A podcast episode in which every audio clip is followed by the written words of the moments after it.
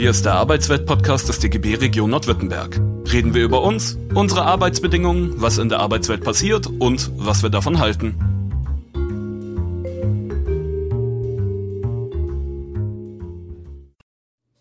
Hallo und herzlich willkommen zum Arbeitsweltradio.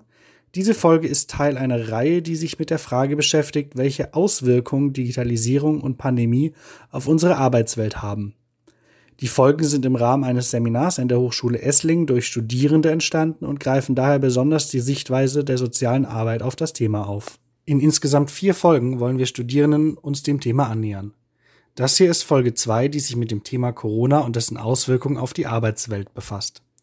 Als Expertin ist heute Saskia Mikshi mit am Start, an die ich direkt mit der Frage weitergeben darf, was hat Corona mit uns SozialarbeiterInnen gemacht?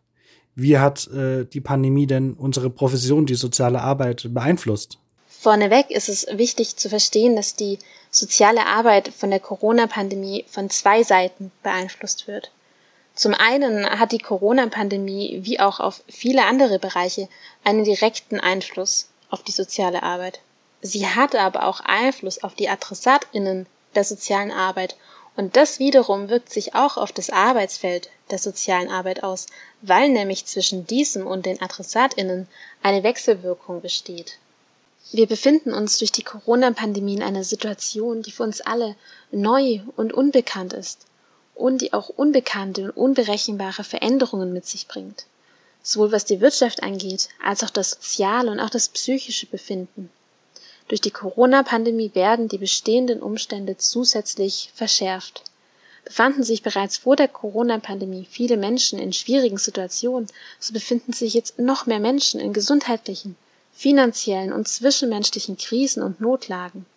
Und der sozialen Arbeit kommt bei der Bewältigung dieser Umstände eine Schlüsselfunktion zu. Deshalb ist auch der direkte Kontakt zu den Menschen von großer Bedeutung und eine pandemiebedingte Kontaktunterbrechung entsprechend schwierig. Vor allem im Bereich der stationären sozialen Arbeit ist die Arbeit mit den Menschen sehr viel intensiver geworden. Denn wenn Freizeitaktivitäten untersagt und Kitas, Schulen und Werkstätten geschlossen sind, dann halten sich die Menschen entsprechend mehr in den Einrichtungen auf und müssen auch betreut werden. Wird die Zeit der Abwesenheit der Bewohnerinnen normalerweise oft für bürokratische Tätigkeiten verwendet, ist es durch die neuen Umstände teilweise nicht mehr möglich. Und auch anderweitig haben sich die Arbeitsinhalte der sozialen Arbeit geändert. Durch die Arbeit am und mit den Menschen ist besonders auf Hygiene zu achten. Dabei geht es natürlich auch darum, andere Menschen zu schützen. Es geht aber auch darum, sich selbst zu schützen, vor allem wenn man zur Risikogruppe gehört. Es geht darum, Vorschriften einzuhalten, regelmäßig die Hände zu waschen, zu lüften, zu desinfizieren, als auch Arbeitspläne zu erstellen. All das liegt im Verantwortungsbereich der Sozialarbeiterinnen und bedeutet zusätzliche Mehrarbeit. Um die Hygienebedingungen besser einhalten zu können, wurden auch Alternativen entwickelt. Es werden mehr Briefe geschrieben und Telefongespräche geführt. Manche SozialarbeiterInnen gehen mit den Menschen aber auch spazieren, um an der frischen Luft zu sein. Andere halten ihren Kontakt digital ab. Hatten am Anfang der Pandemie nur wenig SozialarbeiterInnen die Möglichkeit, im Homeoffice zu arbeiten, sind es fast ein Jahr nach Beginn der Corona-Pandemie weit mehr SozialarbeiterInnen, die diese Möglichkeit wahrnehmen können. Allerdings empfinden die wenigsten die Arbeit im Homeoffice als sinnvoll. Problem dabei war außerdem, dass die soziale Arbeit erst sehr spät als systemrelevant eingestuft wurde, was zusätzlich zu Schwierigkeiten mit der Kinderbetreuung und so zur Arbeitsverdichtung geführt hat. Du hast gerade Homeoffice und digitale Angebote angesprochen, aber eben auch, dass das nicht alle nur positiv sehen. Was für Veränderungen gab es denn durch die Pandemie im Bereich Digitalisierung? Die neuen Umstände haben im Bereich der sozialen Arbeit zu einem Digitalisierungsschub geführt. Allerdings wurde diese durch die hohe Geschwindigkeit unkritisch durchgeführt. Das heißt, sie wurde nicht richtig durchdacht oder hinterfragt, zumindest nicht so, wie wenn die Digitalisierung unter normalen Umständen stattgefunden hätte. Es wurden teilweise Angebote von kommerziellen Anbietern angenommen, die zu Anfang mit kostenlosen Angeboten gelockt haben. Und das führt allerdings zu einer Zunahme von privatwirtschaftlich organisierten Unternehmen innerhalb der sozialen Arbeit und somit zur Abhängigkeit von diesen. Ohne die Corona-Pandemie hätte es diese Veränderungen möglicherweise gar nicht gegeben, zumindest nicht in der Geschwindigkeit.